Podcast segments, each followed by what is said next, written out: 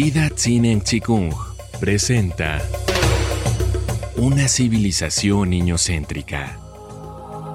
Cómo una crianza amorosa puede salvar a la humanidad. Serie basada en el libro del mismo nombre de la autora Laura Gutman. La adolescencia, tercera parte.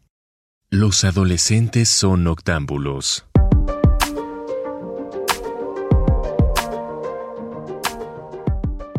Si recordamos nuestra propia adolescencia o si convivimos con adolescentes, sabemos que en la adolescencia nos dormimos tarde, vivimos de madrugada.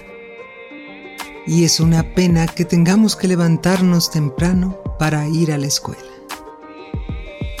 Descubren experiencias excitantes de amistad, sexuales o vocacionales por fuera de los mandatos y del sistema de control. Solo mientras los demás duermen se sienten libres. Es en la noche cuando surge la inspiración, cuando están más conectados con vivencias oníricas y libres de prejuicios. Casi todos los grandes artistas crean sus grandes obras cuando los demás duermen. Entonces, es entendible que los adolescentes desplieguen sus virtudes cuando no se sienten expuestos. Los viajes de iniciación. La necesidad vital del distanciamiento para obtener una perspectiva mayor respecto del hogar o de las vivencias infantiles encontró a lo largo de la humanidad un cauce en los viajes de iniciación. Se han extinguido antiguos rituales que daban forma y contenido al periodo crítico que es la adolescencia. Los viajes ya no incluyen internarse en la selva y sobrevivir a retos extremos para ser recibidos por la comunidad entre celebraciones y agasajos. En la actualidad, estos viajes serán un hito en la vida de los adolescentes. Si crecieron en un entorno de seguridad y bienestar, se lanzarán a esas aventuras con la certeza de encaminarse hacia su progreso psíquico.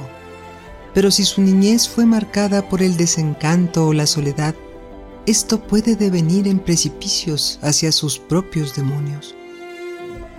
De ahí la importancia de tener guías con la sapiencia y el amor suficientes para guiarlos hacia su interior. La atracción sexual. La impetuosa aparición del deseo sexual durante la adolescencia es un estallido que bien podría ser un segundo nacimiento. El deseo ardiente del otro envuelve su devenir cotidiano con un apetito incontrolable. Los adolescentes están llenos de energía. Quieren amar, servir, acompañar y acariciar a ese sujeto amado.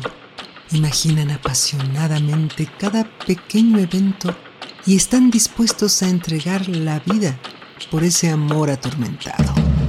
Infortunadamente están reprimidos y eso deviene del objetivo del patriarcado. Cuanto más sometidos estén desde la cuna, más fácil será dominarlos para siempre.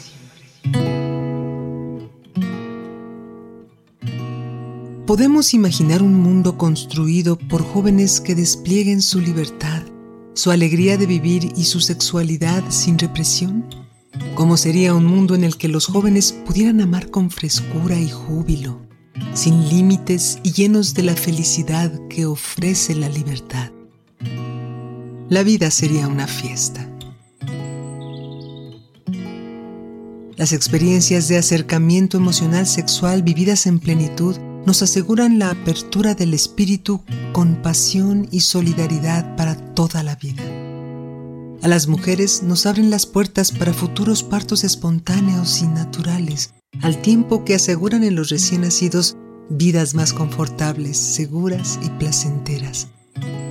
La sexualidad vivida con gozo y abundancia va a derramar riqueza y fertilidad en el transcurrir de nuestras vidas y en las de quienes nos rodean. Adolescentes cuidados y apoyados. Los adolescentes necesitan ser sumamente cuidados. Hace muy poco aún eran niños. Y cuanto más amparados se hayan sentido durante la niñez, más lejos podrán explorar durante esta etapa. Debemos recordar que la adolescencia es un periodo en el que ensayamos formas de amar. Caminamos también hacia la madurez e independencia emocional. Todo ese lapso de ensayo y error merece acompañamiento, protección y guía. La guía es fundamental. Necesitan a alguien que los conozca y los comprenda, que les muestre alternativas, que los escuche y los respete desde la honestidad y la compasión. Seamos padres, profesores, tíos o maestros, nos toca asumir esos roles de guías en todos los ámbitos, espiritual, intelectual, moral, artístico, deportivo. De esta forma podremos alentar a los jóvenes a descubrir sus propios potenciales, a confiar en sí mismos para que entonces se atrevan a volar.